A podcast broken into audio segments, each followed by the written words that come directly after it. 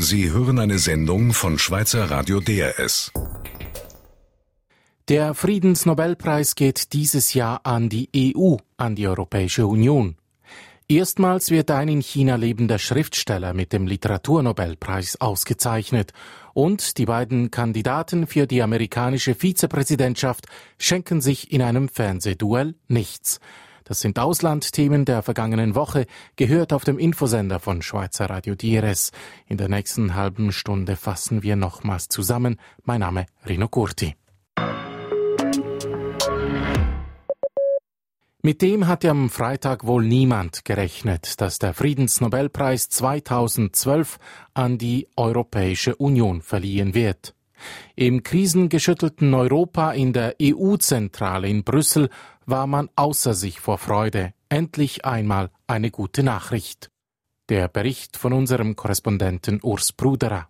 Er habe beim Aufstehen nicht mit einem so guten Tag gerechnet, sagte EU-Kommissionspräsident Barroso. Aber wie er das gesagt hat. I have to say that when I woke up this morning, I did not expect it to be such. Der Medienprofi, sonst stets bereit, Begeisterung zu spielen, ringt um Worte. Vor Rührung darf man vermuten. Rührung auch bei den Mitarbeitern der EU-Kommission. Sie sollen einander in den Armen gelegen haben, mit Tränen in den Augen, als sie vom Friedensnobelpreis für die EU erfuhren. Von Stolz sprach der Präsident des Europäischen Rates, Van Rompuy. We are all very proud, and we, that means not only the European leaders, all the European citizens, Die Bürger Europas seien stolz, die jüngere wie die ältere Generation. Europa habe während Jahrhunderten unter Kriegen gelitten, bis nach dem Zweiten Weltkrieg die EU bzw. ihre Vorläuferinnen geschaffen worden seien. The European Union is really the biggest peacemaking institution ever created in world history. Die EU sei die größte Friedensstifterin der Weltgeschichte. Ihre Aufgabe sei jetzt, Friede, Demokratie und Menschenrechte in der übrigen Welt zu fördern. Anders sieht es EU-Parlamentspräsident Schulz. Der Beitrag Europas zum Frieden in der Welt, der ist eigentlich relativ stabil. Was bei uns bedroht ist, ist der Frieden nach innen. Es kann nicht sein, dass wir in einer Union leben, in der in einem Land Leute wirklich richtig reich sind und die anderen Akademiker zum Teil in Mülltonnen wühlen müssen, um Essen zu finden. Dieser Zustand sei eines Friedensnobelpreises eigentlich unwürdig. Europa brauche nach innen dringend mehr Gerechtigkeit. Dennoch hat ihn der Preis gefreut. Das ist eine Nachricht, die mich persönlich sehr berührt hat. Ich empfinde das auch als jemand, der die Europäische Union vertreten darf, als eine große Ermutigung. Ähnlich EU-Kommissionspräsident Barroso. Für ihn hat das Nobelpreiskomitee eine wichtige Botschaft verkündet. That the European Union is something very precious. We should cherish it for the good of Europeans and indeed for the good of all the world. Dass nämlich die EU etwas sehr Wertvolles sei. Wir sollten sie hegen und pflegen zum Wohle Europas und zum Wohle der Welt, so Barroso. Dass die EU mit dem Friedensnobelpreis ausgezeichnet wird, löste bei Europapolitikern am Freitag viele positive Reaktionen aus, ja sogar Begeisterung. Hans-Gerd Pöttering ist ein Europaparlamentarier der ersten Stunde. Seit 1979 ist der deutsche CDU-Politiker Mitglied des Europaparlamentes. Daniel Eisner fragte ihn, wer innerhalb der Europäischen Union den Preis im Besonderen verdient hat. Wir haben in der Europäischen Union Institutionen, die die Staaten repräsentieren, die Völker repräsentieren, die europäische Verwaltung und Regierung repräsentiert.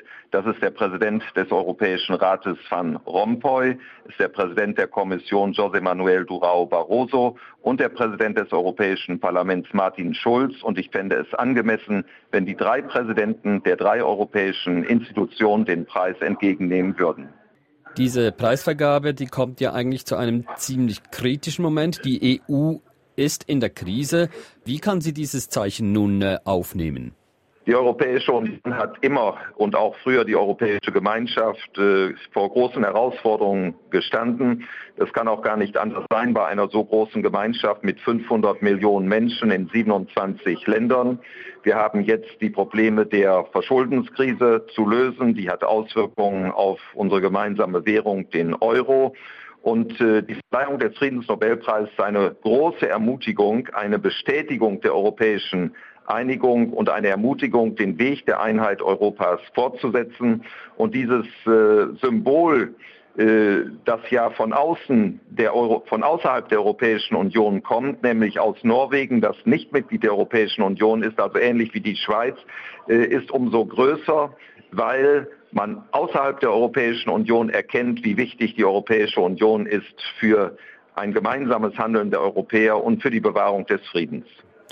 Die EU soll den Weg der europäischen Einheit weitergehen, sagen Sie. Heißt das auch, dass das Ganze ein Zeichen ist für die Aufnahme weiterer Länder? Das weiß ich nicht, ob das äh, Friedensnobelpreiskomitee dieses so gedacht hat. In der Begründung, zumindest soweit ich sie vernommen habe, bisher äh, war das nicht enthalten. Äh, die Europäische Union ist natürlich, was die geografische Ausdehnung angeht, noch nicht an ihrem Ziel. Aber im Moment rate ich, dass wir die Europäische Union im Inneren stärken und nicht jetzt schon wieder daran denken, sie weiter auszuweiten. Es waren Stimmen zu hören, die sagten, der größte Erfolg der EU sei es, äh, dass es ihr gelungen sei, über sechs Jahrzehnte hinweg einen Krieg auf europäischem Boden zu verhindern, aber dass es sonst nicht allzu viel Konkretes an Errungenschaften gebe. Was sagen Sie zu dieser Kritik? Ja, das ist doch etwas das Wichtigste, was man erreichen kann auf dieser Erde, dass man friedlich miteinander lebt und dass man in Freiheit lebt. Die Europäische Union ist eine Rechtsgemeinschaft. In allen Generationen vor uns hatten die Mächtigen das Wort und die Macht hat äh, das Recht gesetzt. Heute äh, hat das Recht die Macht und man führt nicht mehr Krieg gegeneinander, sondern es wird entschieden im Europäischen Parlament, im Ministerrat, im Europäischen Rat durch Mehrheitsentscheidung auf friedlichem Wege. Und das ist eine Errungenschaft, die wir gar nicht hoch genug einschätzen können. Sie haben schon vorgeschlagen, wer den Preis entgegennehmen soll im Dezember. Ein Historiker hat vorgeschlagen, angemessen wäre es eigentlich, wenn in der heutigen Situation der EU ein griechischer Arbeiter oder eine stellenlose Frau aus Portugal den Preis entgegennehmen würde. Was würden Sie dazu sagen? Also wenn die drei Präsidenten, wovon ich gesprochen habe, den Preis entgegennehmen, äh, dann sprechen Sie auch für den portugiesischen und griechischen Arbeiter und Rentner und Sie sprechen für alle äh, Bürgerinnen und Bürger der Europäischen Union. Und es wird sicher auch Gelegenheit geben, äh, Persönlichkeiten einzuladen, die das symbolisieren, was in Ihrer Frage zum Ausdruck kommt. Aber es sollten die Repräsentanten der europäischen Institutionen den Preis entgegennehmen sagt Hans-Gerd Pöttering, seit 1979 CDU-Abgeordneter im Europaparlament. Die Europäische Union hat also am Freitag den Friedensnobelpreis erhalten für mehr als sechs Jahrzehnte Förderung von Friede und Versöhnung, Demokratie und Menschenrechten in Europa, so hieß es in der Begründung. Was sagt der Europa-Experte zu dieser Begründung? Die europäische Integration war ja noch nie so gefährdet wie heute, mitten in der Krise. Peter Vögeli hat darüber mit dem Europa-Experten und Politologen Dieter Freiburg ausgesprochen. Nun sind die Leistungen der EU in Sachen Frieden unbestritten und äh, der frühere französische Präsident Nicolas Sarkozy hat dieser Tage gesagt, wenn es keine EU gibt, wird es Krieg geben. Stimmen Sie dem zu? Nein, dem stimme ich nicht zu. Da gibt es keine Notwendigkeit. Es gibt zurzeit in Europa, innerhalb Europas, wenn man jetzt nochmal vom Kosovo ganz unten absieht, nicht das mindeste Motiv. Diese Volkswirtschaften sind so eng verknüpft, die sind so aufeinander angewiesen. Also innerhalb von Europa gibt es auch keinen Krieg, wenn die EU scheitert, was nicht heißt, dass ich das wünschen würde. Aber so dramatisch sieht es dann doch nicht aus. Was ist die größte Friedensleistung der EU? In meinen Augen ist es das, was die EU nach 1989 geleistet hat. Nicht? Wir waren ja damals alle voll von Bangen und Hoffnung, was wird, wenn nun plötzlich die Sowjetmacht abzieht aus ganz Osteuropa bis nach Estland, Lettland und Litauen und so weiter. Ist das überhaupt zu stabilisieren, dieses Gebiet? Und dass in dieser Region, wieder mal abgesehen vom Balkan, bisher eigentlich nichts wirklich Schlimmes passiert ist, dass der Frieden erhalten werden konnte. Ich glaube, das hängt ganz massiv damit zusammen, dass man all diesen Staaten eine Beitrittsperspektive gegeben hat, und zwar sehr schnell, und sie dann auch beigetreten sind. Also ich meine, das ist eigentlich die größte Leistung der EU. Der eigentliche Grundpfeiler der EU ist aber die Versöhnung zwischen Frankreich und Deutschland, den einstigen Erbfeinden. Ich würde auch sagen, das, was damals Adenauer und de Gaulle geleistet haben, dass sie aufeinander zugegangen sind, dass sie nicht nur Verständnis füreinander aufgebracht haben, sondern auch Sympathie, erstmal diese beiden Männer und mit der Zeit auch die Völker, das ist natürlich die Grundlage des heutigen Europa und das wird es auch bleiben. Man sieht es bis heute, wenn Frankreich und Deutschland zusammengehen, dann geht es voran in der EU, wenn sie nicht zusammengehen, dann geht es nicht voran. Also insofern ist die deutsch-französische Versöhnung ist der Grundpfeiler der ganzen europäischen Konstruktion. Kritiker bemängeln, die EU sei vor allem ein wirtschaftliches Projekt. Ja, da hätte ich nun gar nichts dagegen. Ich meine, dass der normale Kaufmann, wenn er nicht gerade mit Waffen handelt, eigentlich immer ein Mensch ist, der am Frieden interessiert ist. Und dass man mit der Wirtschaft begonnen hat und damit diese Volkswirtschaften aufs engste miteinander verknüpft hat, dass heute Hunderttausende von Europäerinnen und Europäern in anderen Ländern leben und diese Erfahrung machen, ich glaube, diese wirtschaftliche Integration ist selbst ein ganz wichtiger Pfeiler des Friedensprojekts. Es macht es nämlich unmöglich, dass diese Staaten überhaupt gegeneinander Krieg führen würden. Es wird ja die historische Rolle der EU mit diesem Nobelpreis gewürdigt. Aber wenn man aus historischer Perspektive auf die EU blickt, dann erinnert sie einem an ein kompliziertes mittelalterliches Gebilde, von dem man das Gefühl hat, das funktioniert nicht wirklich langfristig. Wird diese EU in dieser Form weiter bestehen können? Solche komplexen, überkomplexen Reiche sind ja in der Tat untergegangen, das Heilige Römische Reich deutscher Nation und die Schweiz, die auch an ihrer inneren Komplexität zugrunde gegangen ist.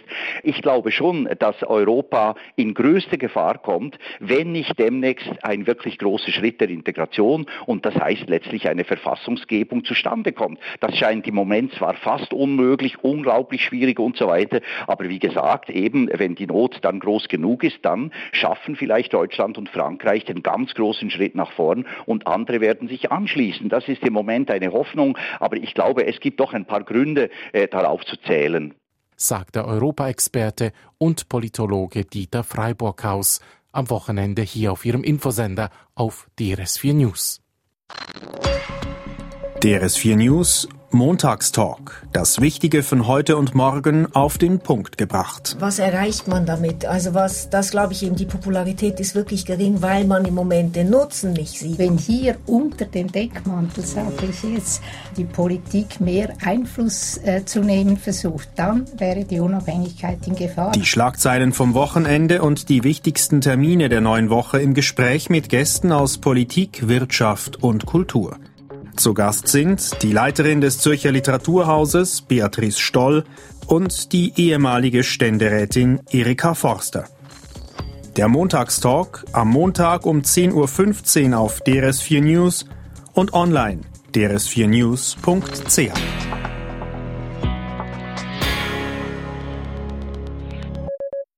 In der vergangenen Woche wurde nicht nur der Friedensnobelpreis verliehen, sondern auch der Literaturnobelpreis.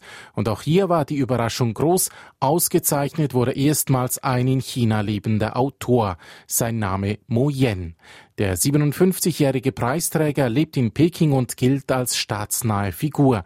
Doch in seinen Werken kritisiert der Autor auch die Zustände in seinem Land. Und dies tut er unter einem Pseudonym Mo Yen eben. Wieso schreibt der Preisträger denn nicht unter seinem richtigen Namen? Daniel Hubacher hat in Peking nachgefragt bei unserem Korrespondenten Urs Morf.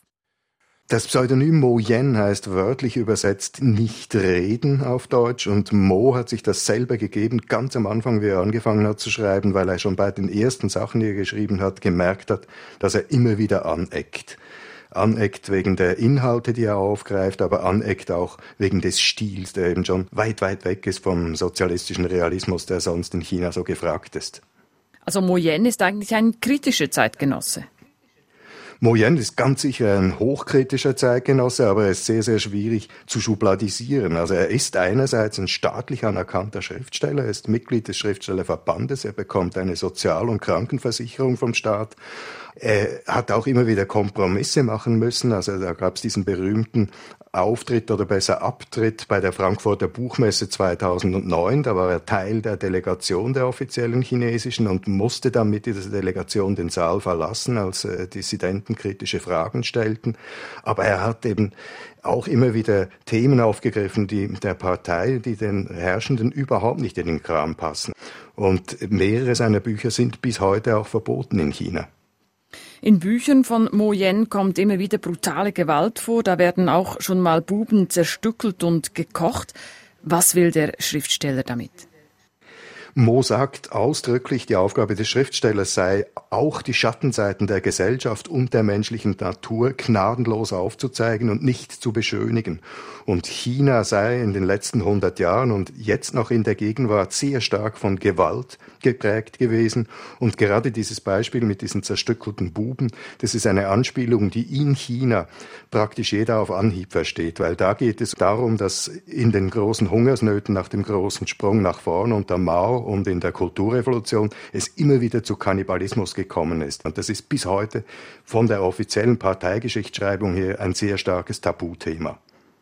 Jetzt hat Mo Yen also den Literaturnobelpreis bekommen. Ist das in China auch ein Thema? War das in den Nachrichten? Das ist auf jeden Fall ein Thema. Es ist ein großes Thema. Das offizielle China hat zuerst ein bisschen seltsam reagiert. In der Tagesschau hier war in den ersten 17 Minuten, während ja in Stockholm bekannt gegeben wurde, dass Mo Yen den Preis bekommen soll, wurde nichts gesagt. Dann kam eine 18 Sekunden Meldung, ganz dürr und kurz und dann eine Stunde lang nichts. Aber unterdessen ist eine Kurzbiografie ausgestrahlt worden und es ist sogar bekannt gegeben worden, dass Mo Yen in einer ersten Reaktion sich glücklich gezeigt habe über den Preis. Unser Beobachter in Peking, Urs Morf, letzten Donnerstagabend, Stunden nach Bekanntgabe des Literaturnobelpreises. Und jetzt in die USA. Dort wird in gut drei Wochen ein neuer Präsident gewählt. Zur Wahl steht aber auch der Posten des Vizepräsidenten. Und letzten Donnerstag kreuzten der Demokrat Joe Biden, amtierender Vizepräsident der USA, und der Herausforderer der Republikaner Paul Ryan die Klingen, dies in einer lebhaften Fernsehdebatte. Von Berufes wegen hat Frank Esser die Debatte verfolgt. Er ist Publizistikwissenschaftler an der Universität Zürich und er war am Donnerstag in den USA. Daniel Eisner fragte ihn, was denn am stärksten aufgefallen ist an diesem Duell Biden gegen Ryan. Ich hatte den Eindruck, dass äh, Vizepräsident Joe Biden wie ein äh, Kampfhund in diese Debatte gegangen ist mit dem Vorhaben, hinter Obama aufzuräumen und den Demokraten eine Vitaminspritze in den Arm zu schießen, um sie aus ihrer Lethargie wieder hervorzuholen. Und ist ihm das gelungen? Ich glaube, dass es ihm gelungen ist. Er hat die Basis, er hat die Stammwählerschaft der Demokraten ansprechen wollen, er hat sie mobilisieren wollen, er hat ihnen äh, Vertrauen und Zuversicht in die ähm, äh, Visionen und Themen und äh, Vorstellungen der Demokraten geben wollen. Ich bin mir nicht sicher aufgrund seiner aggressiven Art, ob er auch unentschlossener hat auf seine Seite holen können. Aber das war vielleicht gar nicht seine Aufgabe oder sein Plan. Er wollte die Basis ansprechen. Was ist Ihnen bei Paul Ryan am meisten aufgefallen? Er hat sich, wie ich finde, sehr gut verkauft. Er musste sich inhaltlich tatsächlich fast die gesamte Debatte über verteidigen, weil auch die Moderatorin ihn sehr ins Kreuzverhör genommen hat weil viele den Eindruck hatten, dass Details ähm, schuldig geblieben waren.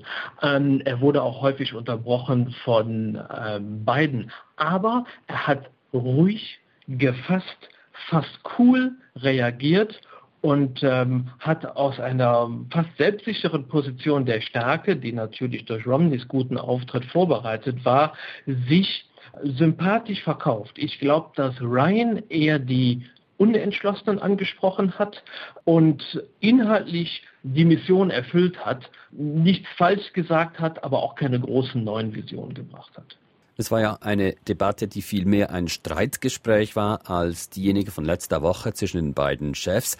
Wie hat sich denn das in der Körpersprache der beiden, Paul Ryan und äh, Joe Biden, niedergeschlagen? Also ähm, was vermutlich ein großes Thema nun der Nachberichterstattung wird, ist die Art und Weise, wie Biden auf der Bühne präsent war. Äh, so vollgepumpt mit Richtigstellungen und Entgegnungen, die er loswerden wollte und bei denen er den Eindruck hatte, die hat äh, Obama verpasst und das müsste nun alles raus, ist er manchmal fast herablassend und aggressiv, unterbrechend aufgetreten. Was ähm, die Fernsehsender nun hervorgehoben haben, ist, dass das äh, die Anhänger sehr lieben, aber erste Fokusgruppen, gerade die Frauen ähm, in Fokusgruppen, fanden das etwas sehr überbordend. Sie beobachten ja Wahlkämpfe immer wieder. Das ist sozusagen Ihr Spezialgebiet. Man sagt ja immer wieder, dass äh, Debatten von Vizepräsidenten bzw. Vizepräsidentschaftskandidaten nicht entscheidend seien. Ist das in diesem Fall auch so? In der Regel spielen Vizepräsidentschaftsdebatten keine große Rolle. Aber ähm, vor vier Jahren hat Sarah Palin als Vizepräsidentschaftskandidatin große Aufmerksamkeit ähm, auf sich gezogen ähm, und hat sich eigentlich vor vier Jahren sehr gut verkauft und ähm, der Debatte damals neues Leben eingehaucht. Und jetzt ist es auch so, eigentlich unbedeutend, aber dennoch wichtig, vor allen Dingen auch für die Vorbereitung der nächsten Hauptdebatte nächste Woche, wo das Spielfeld wieder neu gemäht worden ist, neu vorbereitet worden ist, auch für einen neuen Kandidatenauftritt Obama äh, war das eine wichtige Vorbereitung. Sagt Frank Esser, Publizistikwissenschaftler an der Universität Zürich. DRS 4 News und nun nach Libyen. Der Sohn des getöteten Diktators Gaddafi, Saif al-Islam, soll vor Gericht, soll sich für Mord und Folter verantworten. Darin sind sich die libysche und die internationale Justiz einig. Doch wer soll den Prozess führen? In den vergangenen Tagen hat der Internationale Strafgerichtshof in Den Haag gesagt, am besten sei wohl ein libysches Gericht und kein internationales. Kann Saif al-Islam, der Sohn Gaddafis, in seinem Heimatland tatsächlich einen fairen Prozess erwarten? Nicoletta Cimino hat in Kairo nachgefragt beim Nordafrika-Korrespondenten der ARD bei Peter Steffe.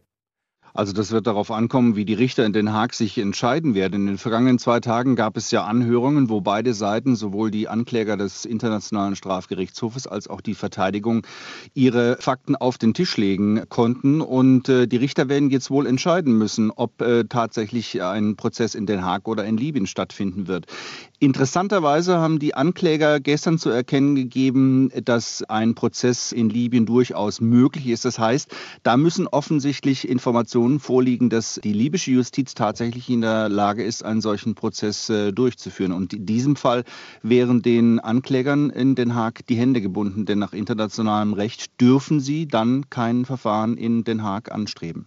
Saif al-Islam war der designierte Nachfolger seines Vaters. Ihm werden Kriegsverbrechen vorgeworfen, genau wie ja seinem Vater auch. Würde man ihn denn nicht auch gleich wie seinen Vater letztlich hinrichten in Libyen? Das ist schwer einzuschätzen, zumal bislang ja noch nicht mal äh, Anklage erhoben worden ist. Äh, daher lässt sich auch über das, äh, was dann das Strafmaß betrifft, nicht sagen. Bisher werden, Sie haben es gerade gesagt, Saif al-Islam lediglich Verbrechen gegen die Menschlichkeit, Mord bzw. Anstiftung zum Mord und zu Folter vorgehalten. Und dann wird sicherlich auch davon abhängen, was die libysche Staatsanwaltschaft Saif al-Islam tatsächlich nachweisen kann. Da gibt es ja keinerlei Hinweise darauf, welche welche Dinge, die ihm vorgehalten werden, auch tatsächlich an harten Fakten bewiesen werden können. Also da ist sehr vieles noch im Grauen. Die Verteidiger von Saif al-Islam streben ja, wenn dann, einen Prozess in Den Haag an. Aber kann er vom Internationalen Strafgerichtshof wirklich eine mildere Strafe erwarten? Naja, milder weiß ich nicht. Also auf Kriegsverbrechen, das haben ja andere Prozesse in Den Haag bereits gezeigt in der Vergangenheit, gibt es immer sehr lange Haftstrafen, lebenslange Haftstrafen sogar, wie wir ja gesehen haben. Und äh, die Verteidigung weiß natürlich, dass in Den Haag logischerweise nach internationalen Standards keine Todesstrafe verhängt wird. Also das Schlimmste, was passieren kann, ist, dass Saif al-Islam für den Rest seines Lebens im äh, Gefängnis verschwindet. Und äh, das scheint wohl auch der einzige Ausweg und die einzige Hoffnung, Entscheidung der Verteidigung zu sein, dann Saif al-Islam in Den Haag vor Gericht stellen zu lassen. Zurzeit sitzt Saif al-Islam ja in der Stadt Sintan im Gefängnis. Er ist in der Obhut von lokalen Milizen. Womöglich wird der Prozess auch in Sintan stattfinden. Kann die Zentralmacht in Tripolis unter solchen Umständen ein faires Verfahren garantieren? Also ob es sie garantieren kann, das wird sich zeigen. Sie wird es zumindest versuchen, denn es steht ja viel auf dem Spiel. Beispielsweise die Einhaltung internationaler rechtlicher Standards. Dann wird der Westen ganz genau hinschauen, denn der Prozess wird weltweit Beachtung finden. Libyen will wieder zurück in die Staatengemeinschaft nach einer langen Phase der Isolation und man versucht, Libyen zu demokratisieren. Und dann wäre ein unfaires Verfahren, das nicht internationalen rechtlichen Standards folgt, natürlich kontraproduktiv. Und da wird sicherlich auch der Zentralregierung, der Übergangsregierung in Tripolis daran gelegen sein, einen äh, fairen Protest zu machen. Und äh, man wird da also versuchen, möglichst diesen äh, Prozess gegen Saif al-Islam nicht in den Sand zu setzen, sage ich mal salopp. Einschätzungen des Nordafrika-Korrespondenten der ARD in Kairo, Peter Steffe. Der Prozess gegen Gaddafis Sohn die hitzige Debatte der amerikanischen Vizepräsidentschaftskandidaten und der Friedensnobelpreis für die Europäische Union. Das sind Auslandthemen der vergangenen Woche, gehört auf dem Infosender von Schweizer Radio DRS. In der letzten halben Stunde haben wir nochmals zusammengefasst. Mein Name Rino Curti. Hier gibt es jetzt das Neueste aus aller Welt in den Nachrichten, auch am Wochenende, jeweils zur vollen und zur halben Stunde. Sie hörten eine Sendung von Schweizer Radio DRS. Mehr Informationen auf drs.ch.